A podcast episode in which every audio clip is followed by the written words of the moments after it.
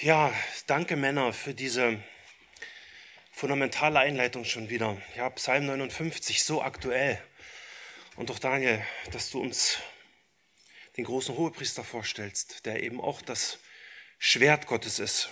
Herr, danke dafür. Und äh, auch danke für die Musik, ja, die uns schon wieder auf Jesus fokussiert. Und ich will euch allen danken. Das ist schon das war echt erbauend, finde ich.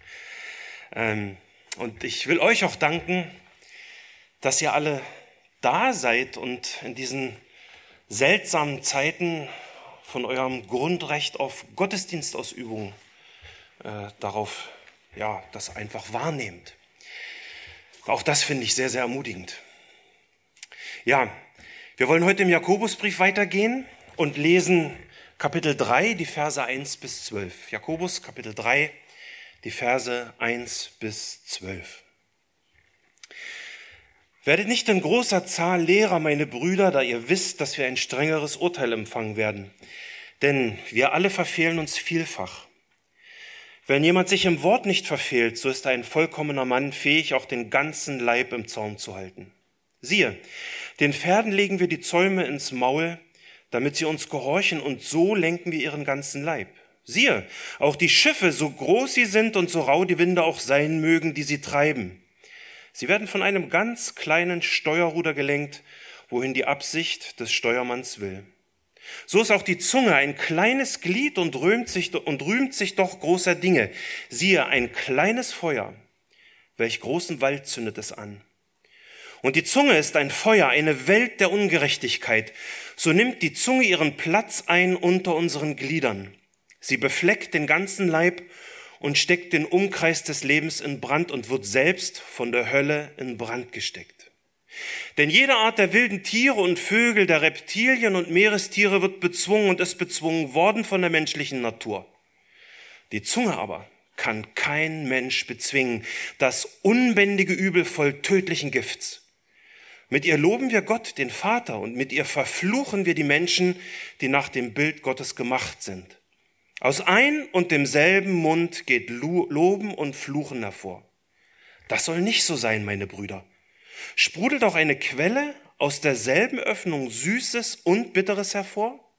Kann auch meine Brüder ein Feigenbaum Oliven tragen oder ein Weinstock Feigen? So kann auch eine Quelle nicht salziges und süßes Wasser geben. Ich bete, Herr, heilige uns in Wahrheit, dein Wort ist Wahrheit. Amen. Beim letzten Mal habe ich euch zu diesem Text die Frage gestellt, wie heilig ist deine Sprache? Konntest du im Licht von dem, was Jakobus lehrt und was wir uns angesehen haben, über diese Frage nachdenken? Und zu welchem Ergebnis bist du gekommen? Ist deine Sprache auch im Alltag heilig? Nun, mich verfolgt dieser Text von Jakobus regelrecht und erinnert mich im Alltag regelmäßig daran, dass meine Art zu kommunizieren immer noch eine mächtige Baustelle ist und das, obwohl ich schon so lange Christ bin. Ich, immer wieder verfehle ich mich vielfach und besonders eben mit meinen Worten. Meine Zunge geht manchmal durch mit mir wie ein ungezügeltes Pferd und oft genug reiße ich das Steuerruder meines Lebens, meines Sprechens viel zu spät herum. Sogar letzten Sonntag bei der Predigt von Paul zu 2. Mose 7 musste ich auch an den Jakobusbrief denken. Pauls Thema war ja der Kampf um den Gottesdienst. Und zu diesem Kampf um den Gottesdienst, zu diesem Dienen für Gott gehört ja auch dieser ganze Bereich der Zucht der Zunge. Ja, Jakobus schreibt ja in Kapitel 1, Vers 26 schon, und ich lese diesen Vers jetzt mal aus der alten Luther-Übersetzung, so sich jemand, äh, so sich jemand unter euch lässt dünken, er diene Gott und hält seine Zunge nicht im Zaum, sondern täuscht sein Herz, dessen Gottesdienst ist eitel. Ja, dessen Gottesdienst ist wertlos. Er ist sinnlos und völlig für die Katz. Warum? Weil man sein eigenes Herz täuscht. Oder und dabei ist es relativ egal, ob man sich dessen bewusst ist oder nicht. Durch diese Art von Selbstbetrug, eben auch mit der Zunge, wird man zum Heuchler. Und hört mal, was Jesus sagt in Matthäus 15. Da sagt er zu den Pharisäern, Matthäus 15, 7 bis 11, ihr Heuchler, treffend hat Jesaja von euch geweissagt, wenn er spricht, dieses Volk naht sich zu mir mit seinem Mund und ehrt mich mit den Lippen, aber ihr Herz, ihr Herz ist fern von mir. Vergeblich aber verehren sie mich, weil sie Lehren vortragen, die Menschengebote sind. Und er, Jesus, rief die Volksmenge zu sich und sprach zu ihnen, hört und versteht. Nicht das, was zum Mund hineinkommt, verunreinigt den Menschen, sondern das, was aus dem Mund herauskommt, das verunreinigt den Menschen. Stellt sich die Frage, was sprudelt aus deinem Mund? Und mit dieser Frage sind wir eben mitten im heutigen Predigtext von Jakobus 3. Was sprudelt aus deinem Mund? Eine Frage, die ich natürlich auch zuerst immer mir selber stellen muss in diesem, in diesem, in diesem alltäglichen Kampf um meinen eigenen Gottesdienst. Ja, also unser Thema ist heute, was sprudelt aus deinem Mund? Dazu habe ich euch vier Punkte mitgebracht. Erstens, die Zunge ohne Jesus ist unbezwingbar. Das sehen wir in den Versen 7 und 8. Dann zweitens, die Zunge ohne Jesus ist wankelmütig. Das sehen wir in den Versen 9 und 10a. Drittens, Gottes Wille bringt Hoffnung für deine Zunge. Das sehen wir dann Gottlob in Vers 10b. Und viertens, die beständige Zunge mit Jesus ehrt Gott. Verse 11 und 12. Also erstens, die Zunge ohne Jesus ist unbezwingbar. Wir müssen dran denken, wir sind hier seit Vers 1, seit Vers 1 immer noch bei diesem Hauptthema, nämlich der großen Verantwortung der Lehrer in der Gemeinde Jesu. Und Jakobus hat uns in Vers 6 mit sehr, sehr drastischen Worten gezeigt, wie hoffnungslos verloren die natürliche Zunge ohne Jesus ist. Zur Erinnerung nochmal Vers 6. Und die Zunge, also unsere Worte, unsere Sprache, unser Kommunizieren allgemein, ist ein Feuer, eine Welt der Ungerechtigkeit und Schlechtigkeit so nimmt die Zunge ihren Platz ein unter unseren Gliedern. Sie befleckt den ganzen Leib, sie steckt den Umkreis des Lebens beziehungsweise das ganze Rad der Geschichte in Brand und wird selbst von der Hölle in Brand gesteckt. Jakobus Worte zeigen hier absolut unmissverständlich das vernichtende Potenzial der Zunge ohne Jesus auf. Wir hatten das, aber Jakobus ist an dieser Stelle noch nicht fertig. Ja, er begründet jetzt in Vers 7 sein vernichtendes Urteil über die Zunge. Schaut nochmal Vers 7 bis 8a. Vers 7 bis 8a. Denn jede Art der wilden Tiere und Vögel, der Reptilien und Meerestiere wird bezwungen und ist bezwungen worden von der menschlichen Natur. Die Zunge aber kann kein Mensch bezwingen. Jakobus geht hier für seine Begründung zurück zum Schöpfungsbericht. Jede Art der wilden Tiere, das liest sich fast identisch mit 1. Mose 1, Vers 25. Da lesen wir, und Gott machte die Tiere der Erde nach ihrer Art und das Vieh nach seiner Art und alles Gewürm des Erdbodens nach seiner Art. Und dann Vers 26, und Gott sprach, lasst uns Menschen machen nach unserem Bild, uns ähnlich. Die sollen herrschen Worüber herrschen? Über die Fische im Meer, über die Vögel des Himmels, über das Vieh und über die ganze Erde, auch über alles Gewürm, das auf der Erde kriecht. Gott schuf den Menschen, um zu herrschen, um zu beherrschen, um zu unterwerfen. Das alles steckt bei Mose in diesem Konzept des Wortes herrschen. Aber wen soll der Mensch denn unterwerfen? andere Menschen? Man könnte meinen, dass das heute das Ziel ist, mancher Zeitgenossen in der Politik, Menschen zu unterwerfen und ihnen den eigenen Willen aufzuzwingen. Aber das ist nicht die Absicht bei dem, was Mose schreibt und auch nicht bei dem, was Jakobus schreibt. Im Schöpfungsauftrag geht es nur um den Herrschaftsauftrag über die Natur. Und das bringt die Elberfelder Übersetzung sehr gut zum Ausdruck. Sie übersetzt Jakobus 3, Vers 7, unseren Text heute, jede Natur der wilden Tiere wird gebändigt. Jakobus meint hier nicht nur die Tiere irgendwie allgemein an sich, sondern er meint auch ihr, ihr unterschiedliche, ihre unterschiedliche Wesensart und ihre natürliche Veranlagung. Und was ist die natürliche Veranlagung der wilden Tiere und Vögel, der Reptilien und Meerestiere heute? Nun, ursprünglich, wir wissen das, ursprünglich war die Schöpfung in Harmonie. Alles war sehr gut. Es gab keine Kämpfe. Aber wir wissen, dass diese Harmonie durch das Sündigen, durch den Ungehorsam von Adam und Eva erstmals zerstört worden ist.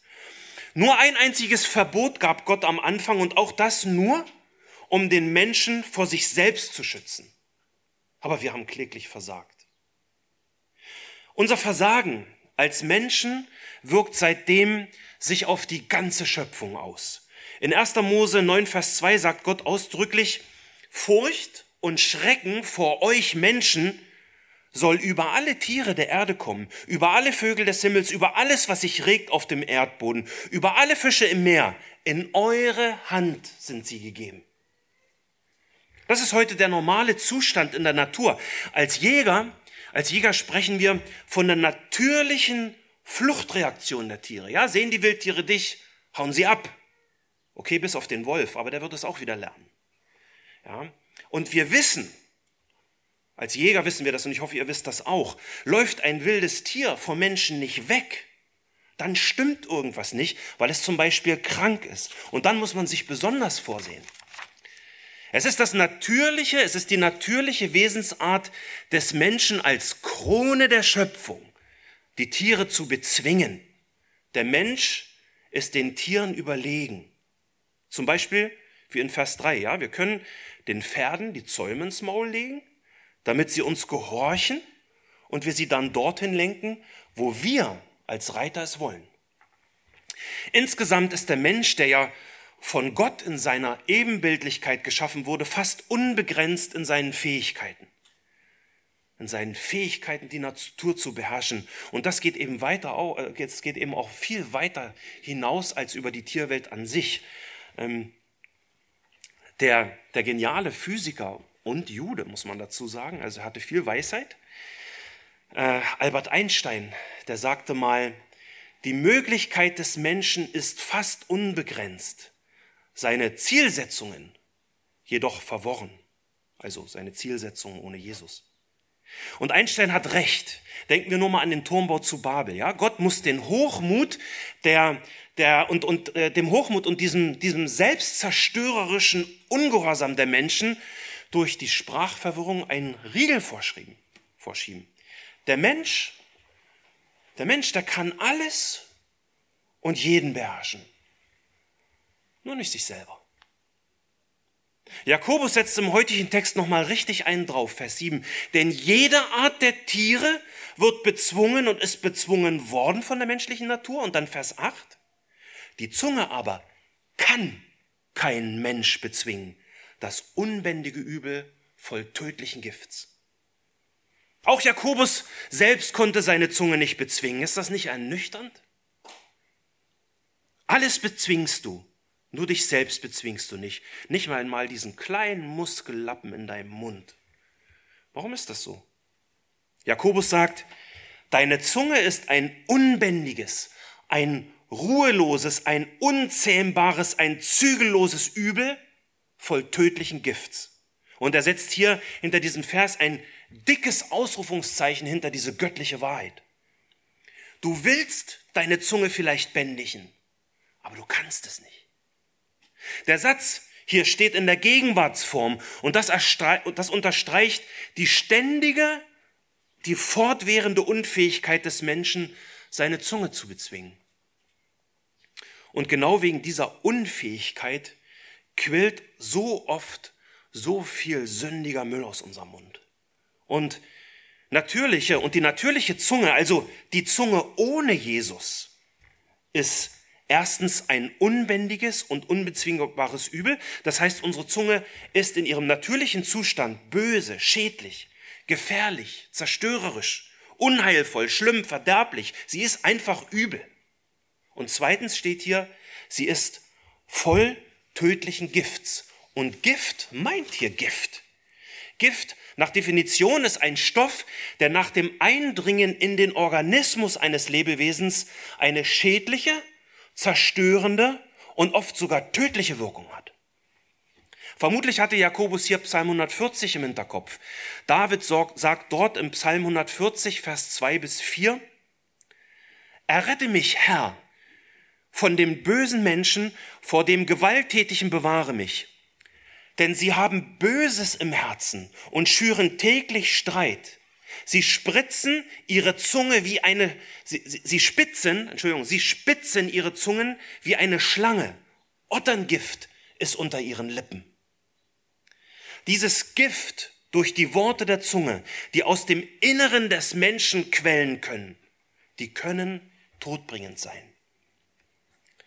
So übersetzt es Menge übrigens. Er übersetzt Vers 8 mit, aber die Zunge vermag kein Mensch zu bändigen, dieses ruhelose Übel voll todbringenden Gifts. Und achtet auf das Wort voll, was ich gerade gelesen habe. Voll im Sinne von überquellend mit tödlichem Gift, mit todbringendem Gift. Und das stimmt. Ein Kommentator sagt zu diesem Vers, Menschen werden durch die Zunge in den Tod getrieben, teilweise zum Selbstmord. Oder der Mensch zieht sich selber den geistlichen Tod zu, weil ihn seine Worte in die Verdammnis bringen. Und wieder muss ich an die letzten Predigten von Paul zu zweiter Mose denken. Ja, denkt mal, der Pharao, der Pharao verstockt sein Herz er sagt mit seiner Zunge das, was in seinem Herzen ist. Wer ist der Herr, dass ich auf seine Stimme hören sollte, ja, um Israel ziehen zu lassen? Ich kenne den Herrn nicht und ich will Israel auch nicht ziehen lassen. Die Zunge des Pharaos ist wirklich voll todbringenden Gifts für ihn selbst und auch für sein Volk, das Gott ihm anvertraut hat als höchstem Politiker. Und bedenkt bitte, wir sind hier an dieser Stelle bei Jakobus immer noch bei der besonderen Verantwortung der Lehrer, den Jesus ja sein Volk, seine Gemeinde anvertraut hat. Wie schnell, wie schnell können, können die falschen Worte der Lehrer zu tödlichem Gift für die Gemeinde werden? Sie können um sich greifen und streuen wie ein Krebsgeschwür, das, wenn man es nicht sofort mit gesunder Lehre behandelt, zum Tod führen kann. Die Lehre dieser Verse hier bei Jakobus ist kompromisslos, denn die Zunge ohne Jesus ist unbezwingbar. Das war mein erster Punkt.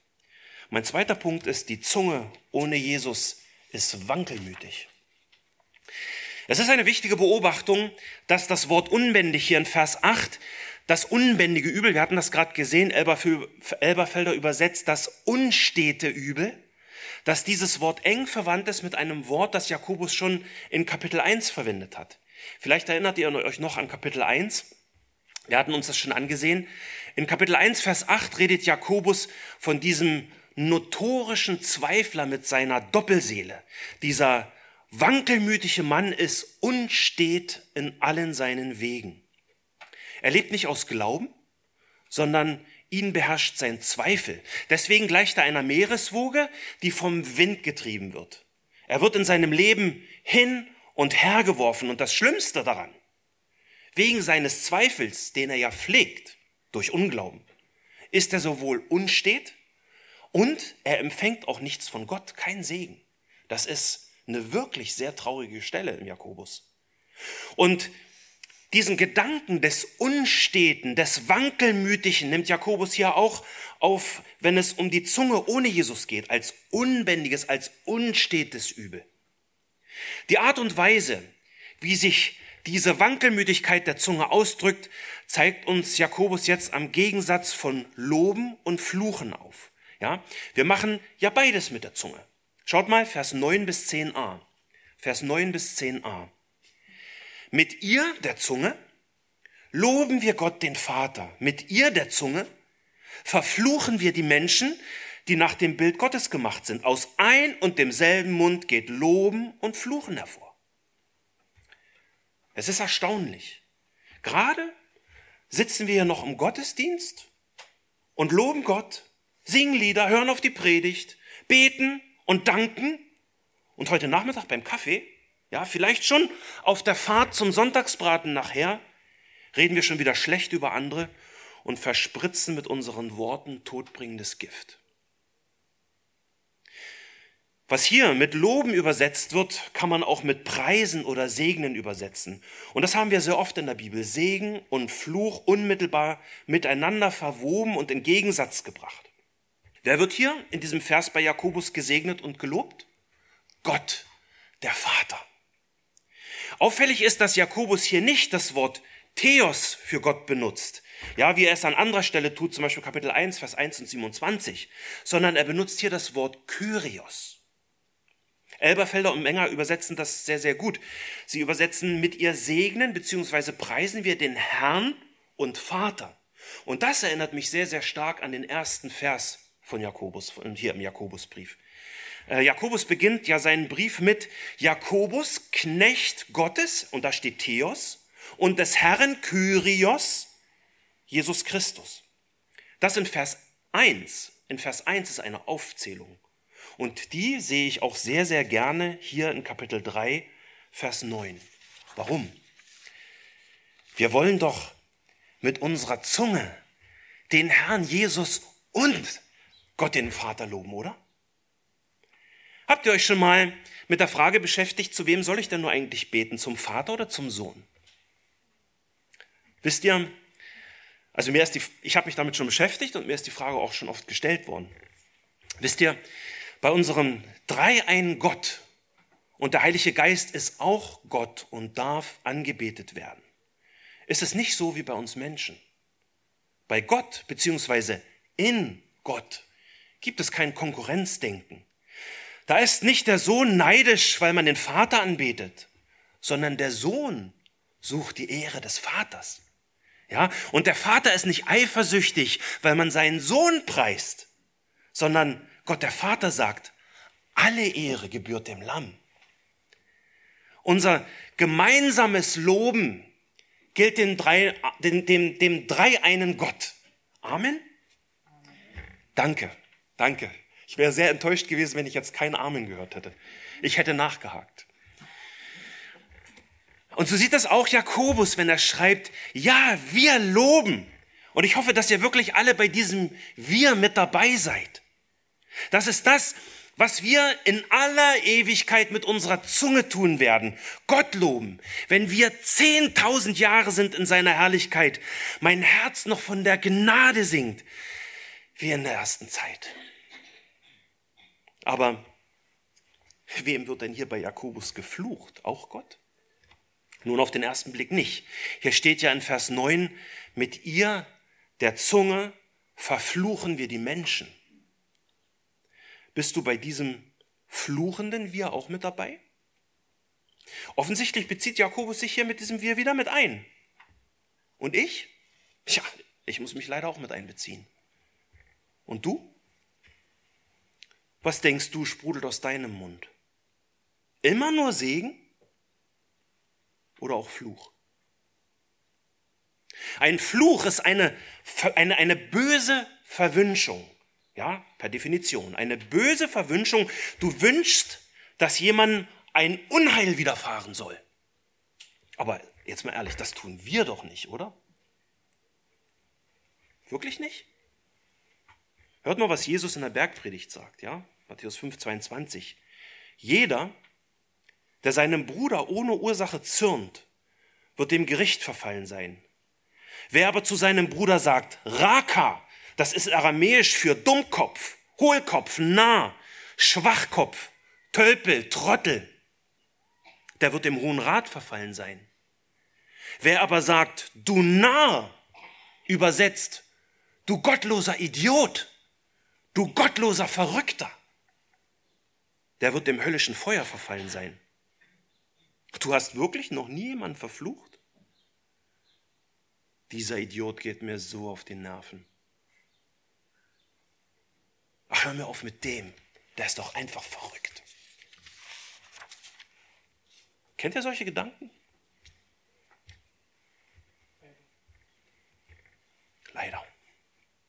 sprudeln solche arroganten Flüche auch hin und wieder aus eurem Mund. Dabei sagt Jesus doch ganz klar, ein paar Verse weiter, Matthäus 5,44, liebet eure Feinde, segnet die euch fluchen, tut wohl denen, die euch hassen und bittet für die, welche euch beleidigen und verfolgen. Warum? Damit ihr Söhne eures Vaters im Himmel seid.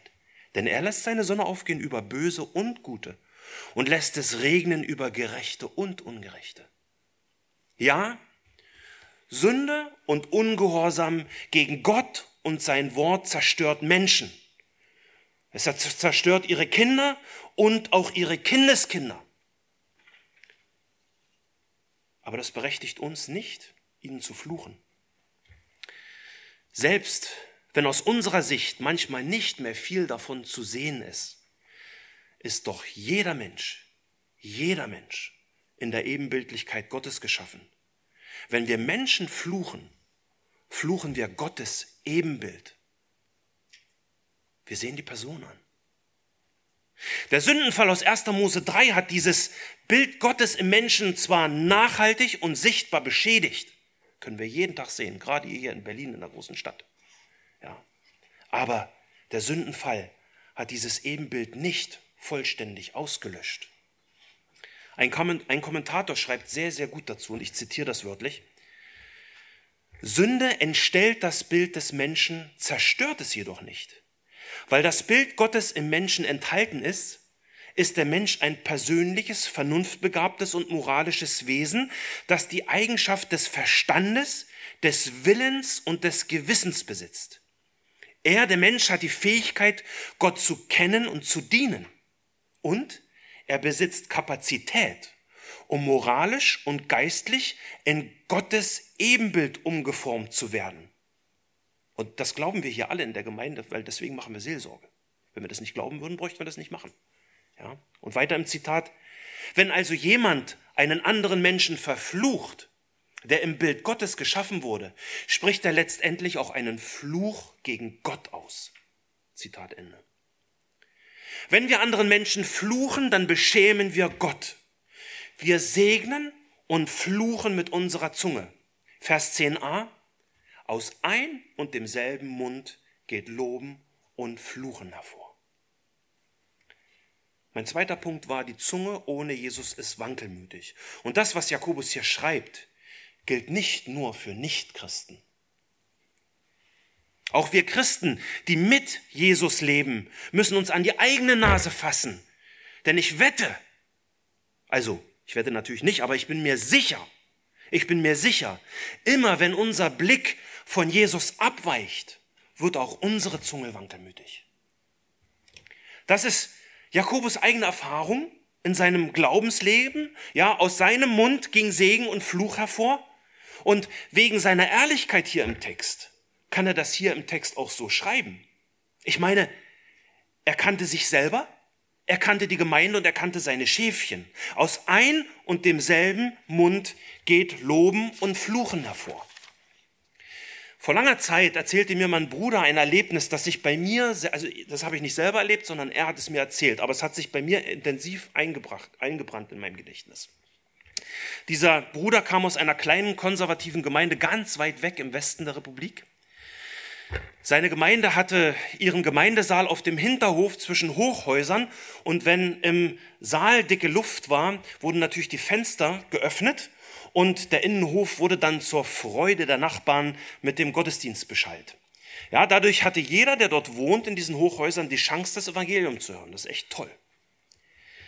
Man bemühte sich natürlich auch um gute Nachbarschaft. Man steckte im missionarischen Eifer Traktate in die Briefkästen. Ja, Weihnachten und Ostern haben sie kleine Beutelchen gehängt an die Türklinken und so. Man lud die Leute an zu den Kaffeenachmittagen, aber es kam relativ selten vor, dass jemand wirklich kam dann. Jedenfalls von den Nachbarn. Es war dort in der Gemeinde üblich, dass man den Gottesdienst in zwei, den Gottesdienst in zwei Stunden aufteilt. Ja, erste Stunde Anbetung, Lieder, Abendmahl. Dann wurde eine Pause gemacht zum Luftholen, da gingen dann alle auf den Hof. Ja, und danach kam dann die Predigt. Jeden Sonntag immer im gewohnten Ablauf. An einem Sonntag kam mein Bekannter dann mit einem der Nachbarn ins Gespräch, der irgendwas zur üblichen Pausenzeit auf dem Hof zu tun hatte. Und dann fragte mein Bekannter so in seinem missionarischen Eifer, sage ich mal, na, äh, wie geht's denn so, jeden Sonntag unseren Gottesdienst zu hören? Was denken Sie denn dazu? Da sah der Nachbar ihn an und sagte, ich höre die Lieder, die ihr singt. Ja, ich höre ihre Gebete und ich höre auch die Predigten. Ja, ja, das alle höre ich. Alle, das alles höre ich. Aber ich höre auch das, was ihr in der Pause auf dem Hof redet. Und dann drehte er sich um und ging weg. Mein Bekannter war damals sehr betroffen von dem Erlebnis. Aber es ist eben genau das, was Jakobus von uns Christen hier schreibt. Aus ein und demselben Mund geht Loben und Fluchen hervor. Auch die Zunge von uns Christen ist so oft inkonsequent und wankelmütig. Und das bringt mich zu meinem dritten Punkt. Gottes Wille bringt Hoffnung für deine Zunge. Und das hat, um ehrlich zu sein, eine ganze Weile gedauert, bis ich das im Text hier gesehen habe. Ja, Jakobus sagt jetzt nach dieser nüchternen und wie ich finde äußerst deprimierenden Analyse unserer Sprache nicht ein, tut was, strengt euch endlich mehr an. Wenn er das tun würde, wäre das pure Gesetzlichkeit. Jakobus weiß aus seinem eigenen Leben genau, egal wie, er, egal wie sehr er sich anstrengt, wir alle verfehlen uns vielfach. Und hier ist eigentlich im Text, in diesem ganzen Text, der Punkt mit der größten Spannung. Seht ihr das? In Vers 2 sagt Jakobus, wir alle verfehlen uns vielfach. Dann sagt er in Vers 8, die Zunge kann kein Mensch bezwingen. Und jetzt gibt er seinen Brüdern den Befehl, Vers 10b, das soll nicht so sein. Das soll nicht so sein, meine Brüder. Und wieder ein Ausrufungszeichen, ein dickes. Menge übersetzt, das darf nicht so sein, meine Brüder. Wir können es nicht, aber wir sollen und dürfen es nicht. Wie passt das zusammen? Etwas zu sollen, was man nicht kann. Und das verlangt Jakobus von seinen Brüdern, mit denen er mitleidet und mitkämpft, mitkämpft, mit deren Versagen er sich ja schon längst eins gemacht hat. Wir wissen, Gott gibt in seinem Wort keinen Befehl, den man als Christ nicht auch, nicht auch ausleben kann. Also, wie lösen wir diese Spannung auf, die da ist im Text? Nun, was mir auffiel, war, dass dieses Wort für soll, was hier steht, nur einmal vorkommt im ganzen Neuen Testament. Und zwar nur hier. Das finde ich auffällig, wenn solche Sachen sind. Es soll nicht so sein. Es darf nicht so sein. Wir haben hier eine Verneinung im Vers. Man kann auch übersetzen, es muss nicht so sein oder ganz wörtlich, es ist nicht nötig. Warum ist diese Wortklauberei wichtig? Weil wir durch dieses kleine Wort nötig in der Verneinung, weil wir dadurch sehen, dass wir dieser Welt, der Ungerechtigkeit unserer Zunge nicht hilflos ausgeliefert sind. Jesus, Jesus löst die Spannung im Text auf. Denn ist jemand in Christus, so ist er eine neue Schöpfung. Das Alte ist vergangen, siehe, es ist alles neu geworden. Denn wenn euch nun der Sohn, Jesus, frei machen wird, so seid ihr wirklich frei. Bist du frei in Jesus? Dann musst du nicht mehr sündigen. Es ist nicht mehr nötig. Wir, als Brüder und Schwestern Jesu sind der bösen Macht der Zunge nicht mehr hoffnungslos ausgeliefert. Jakobus kann ja diesen Befehl nur schreiben, ohne dabei an seiner eigenen und von ihm mehrfach zugegebenen Unzulänglichkeit zu verzweifeln, weil er seinen Bruder Jesus vor Augen hat. Jesus heiligt uns. Jesus heilt uns. Ja, der alte sündige Mensch regt sich noch und das vermutlich nirgendwo offensichtlicher als in unserer Sprache. Das ist Jakobus völlig klar. Aber Christus, Christus ist größer als unser Versagen. Und ja, Jesus sagt in Matthäus 15, 18, was aber aus dem Mund herauskommt, das kommt aus dem Herzen und das verunreinigt den Menschen. Aber, aber, was ist, wenn Jesus wirklich in deinem Herzen wohnt? Wir beten jeden Abend mit unseren Jungs, ich bin klein, mein Herz mach rein, soll niemand drin wohnen als Jesus allein. Leute, das, das ist doch kein, kein, kein, kein, keine Theorie für kleine Kinder. Wenn Jesus in unserem Herzen wohnt, dann gibt es Hoffnung, auch über unsere Zunge. Dann können wir zu reifen Christen heranreifen, können wir zu reifen Christen werden, aus, denen Mund, aus deren Mund nicht nur Fluch, sondern Segen sprudelt. Eben weil Jesus in unserem Herzen wohnt. Und wohnt Jesus in unserem Herzen, dann werden wir uns immer wieder fragen, was sprudelt eigentlich aus meinem Mund? Fluch oder Segen? Paulus fährt genau dieselbe Linie und schreibt in Epheser 4, Vers 29, kein schlechtes Wort soll aus eurem Mund kommen, sondern was Gutes zur Erbauung, wo es nötig ist, damit es den Hörern Gnade bringt. Genau das bedeutet es ganz praktisch, Gott zu loben und mit der Zunge zu segnen.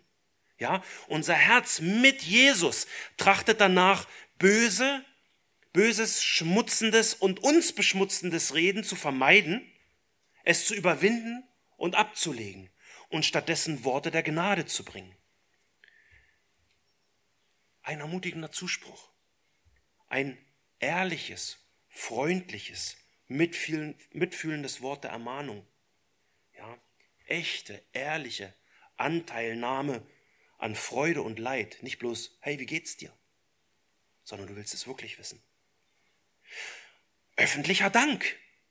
Öffentlicher Dank und Lob für Gott auch außerhalb der Gemeinde. Zum Beispiel auf Arbeit, in der Schule oder wann immer du Gespräche hast. Die Möglichkeit zum Loben und Segnen mit der Zunge sind grenzenlos. Wenn aus unserem Mund Fluch hervorgeht wie Tratsch, Verleumdung, Lästern, Beleidigung oder was auch immer, dann ist das immer das Resultat unserer eigenen sündigen Entscheidung. Warum? Weil wir eben nicht auf Jesus gucken und weil wir deswegen die Zügel nicht fest in der Hand halten und auch das Steuerruder nicht herumreißen. Die Warnung Jesu ist deutlich, Matthäus 12, 36. Ich sage euch aber, dass die Menschen am Tag des Gerichts Rechenschaft geben müssen von jedem unnützen Wort, das sie geredet haben. Gott sei Dank. Es soll und muss nicht so sein, dass aus, dass aus unserem Mund Lob und Fluchen hervorgeht. Und das bringt mich zu unserem vierten Punkt. Viertens, die beständige Zunge mit Jesus ehrt Gott. Ja, unsere Zunge ist wankelmütig, aber in der Natur ist es nicht so. Jetzt stellt Jakobus uns Fragen, für die er Vergleiche der Natur, aus der Natur heranzieht. Vers 11, Vers 11, Sprudelt auch eine Quelle aus derselben Öffnung Süßes und Bitteres hervor? Die plausible Antwort, nein. In der Natur tut sie, die, tut sie, die Quelle, das nicht. Jakobus vergleicht jetzt hier unseren Mund mit einer Quelle, aus der Wasser sprudelt. Es bricht hervor, es sprudelt sogar überfließend. Kann aus einer Quelle zwei verschiedene Arten von Wasserquellen süßes, angenehmes, wohlschmeckendes und erfrischendes Wasser und gleichzeitig auch bitteres, ungenießbares, einfach ekliges Wasser? Nein, das ist gegen die Natur der Quelle. Und diesen, diesen Vergleich versteht jeder, der, der Israel kennt. Ja?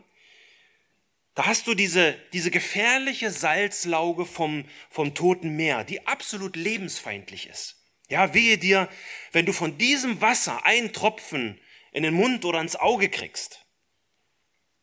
Und dann hast du ein kurzes Stück neben dem Toten Meer, ja, dieses herrliche Tal von Engedi, ja, wo plötzlich irgendwie aus dem Felsen klares und erfrischendes Wasser quillt, das für Leben sorgt, sodass in der Öde plötzlich alles grünt. Das hat sich in der Zeit, als sich in den Höhlen König David vor König Saul versteckt hat, also damals war David noch nicht König, aber als er sich dort versteckt hat, hat sich das nicht geändert. Die Quelle von Engedi sprudelt süßes, lebendiges und erfrischendes Wasser. Ich habe das schon probiert. Und das hat Gott so bestimmt. Aus ein und derselben Quelle sollen nicht zwei Arten von Wasser sprudeln. Und deswegen wird das Wasser von Engedi nicht bitter und salzig.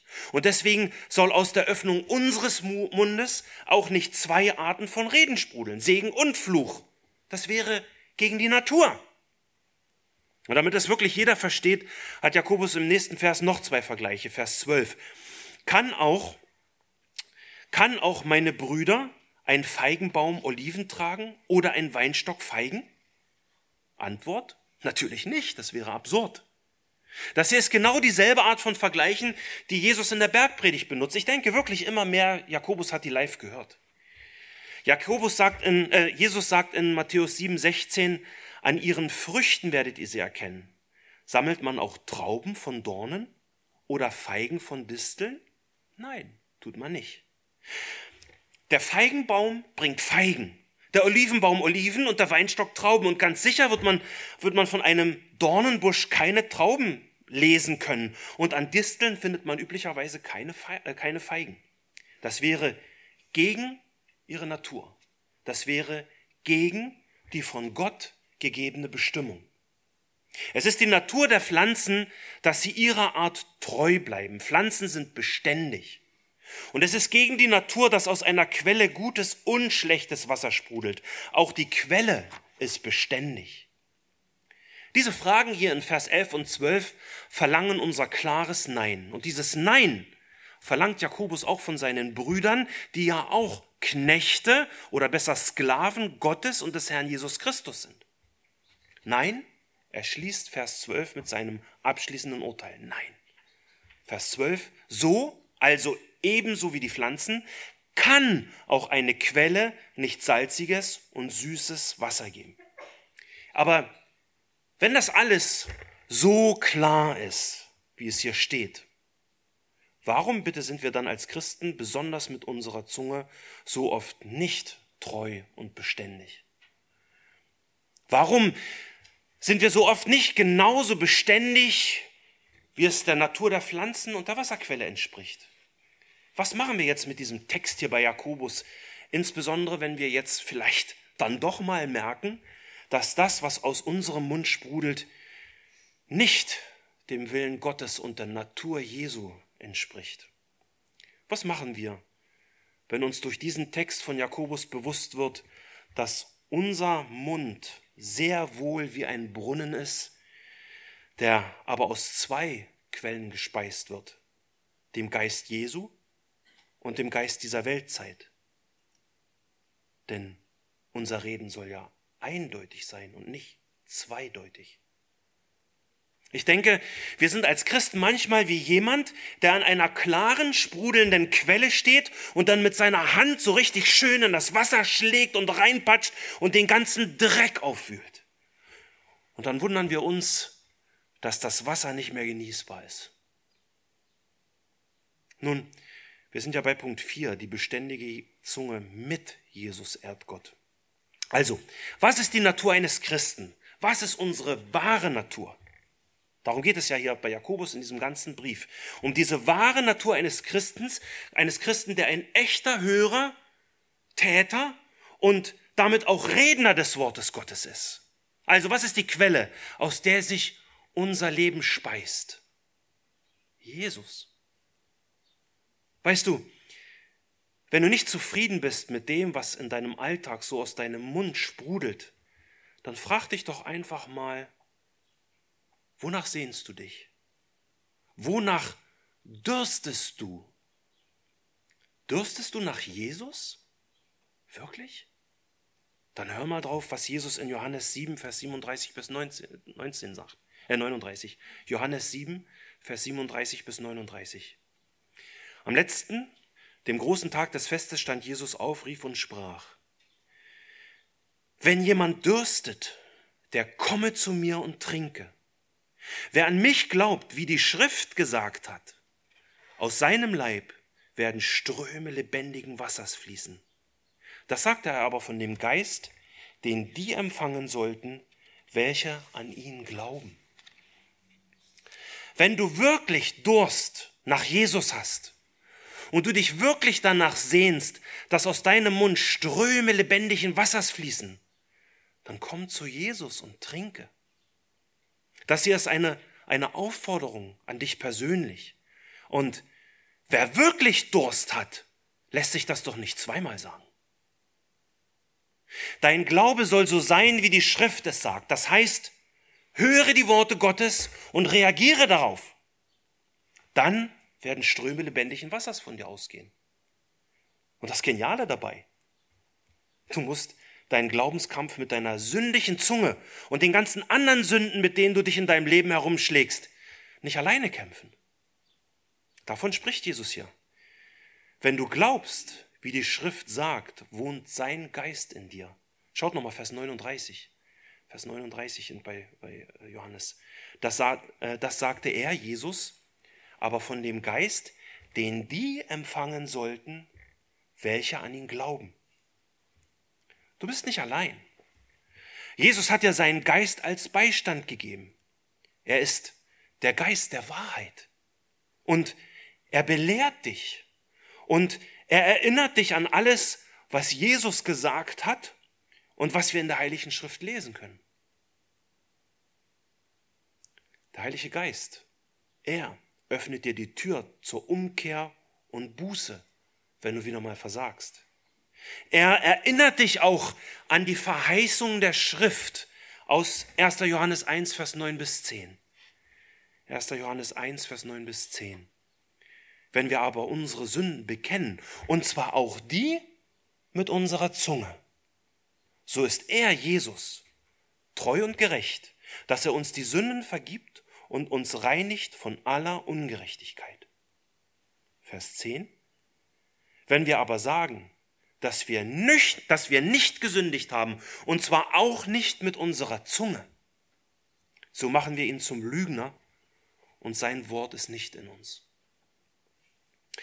Was sprudelt aus deinem Mund? Wenn du den heutigen Text von Jakobus wirklich verstanden hast, dann wird dich der Heilige Geist zweifellos zur Buße rufen, denn wir alle verfehlen uns vielfach. Aber, aber weißt du was? Auch die Buße, auch die Buße, auch, auch unser Sündenbekenntnis, für unser Sündenbekenntnis müssen wir unsere Zunge benutzen. Und weißt du, was dann passiert? Wenn du deine Zunge zur Buße benutzt, dann geht von deinem Mund plötzlich Loben aus. Du lobst Gott, weil du ihm die Ehre gibst und deine Sünde bekennst. Danke, Herr Jesus, dass ich immer zu dir kommen darf, weil du unser Hohepriester bist. Selbst mit meinen Zungensünden darf ich zu dir kommen. Danke, Jesus, mein Herr, für deine Barmherzigkeit und Gnade, die zu mir fließt. Und dann betest du, vielleicht auch voller Sehnsucht. Zünde an dein Feuer, Herr im Herzen mir. Hell möge es brennen, lieber Heiland dir. Was ich bin und habe, soll dein eigen sein. In deine Hände schließe fest mich ein. Quelle des Lebens und der Freudequell. Du machst das Seele, äh, du machst das Dunkel meiner Seele hell. Du hörst mein Beten, hilfst aus aller Not. Jesus, mein Heiland, mein Herr und Gott. Amen. Lasst uns aufstehen zum Gebet.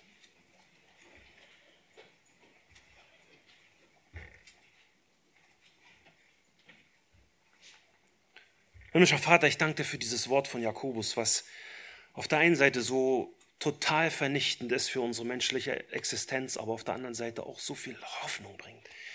Herr, weil wir auf dich gucken können, Herr Jesus. Danke, dass du unser Hohepriester bist, dass du genau weißt, wie es uns umgeht, weil du mitgelitten hast mit unserer Schwachheit. Danke, dass du uns dein Wort gegeben hast und dass das tatsächlich, ja, scharf und, und schärfer ist als ein, als ein Schwert, als ein Doppel, oder es ist wie ein doppelschneidiges Schwert und es, es schneidet wirklich in unseren Kern in uns hinein und legt alles frei. Herr, und danke, dass trotzdem wir so sind, trotzdem wir Versager sind im Alltag, wir immer wieder zu dir kommen dürfen, dass du die Tür immer offen, immer offen hältst für Gnade und Barmherzigkeit. Herr, bitte mach das in uns groß, damit wir auch diese, diese Sehnsucht haben und wir bitten dich, zünde an dein Feuer in uns, Herr. Immer mehr. Sei du die Quelle unserer Sehnsucht und die Quelle unserer Freude. Ich bitte dich, bewirke bei uns beides, das Wollen und das Vollbringen. Amen.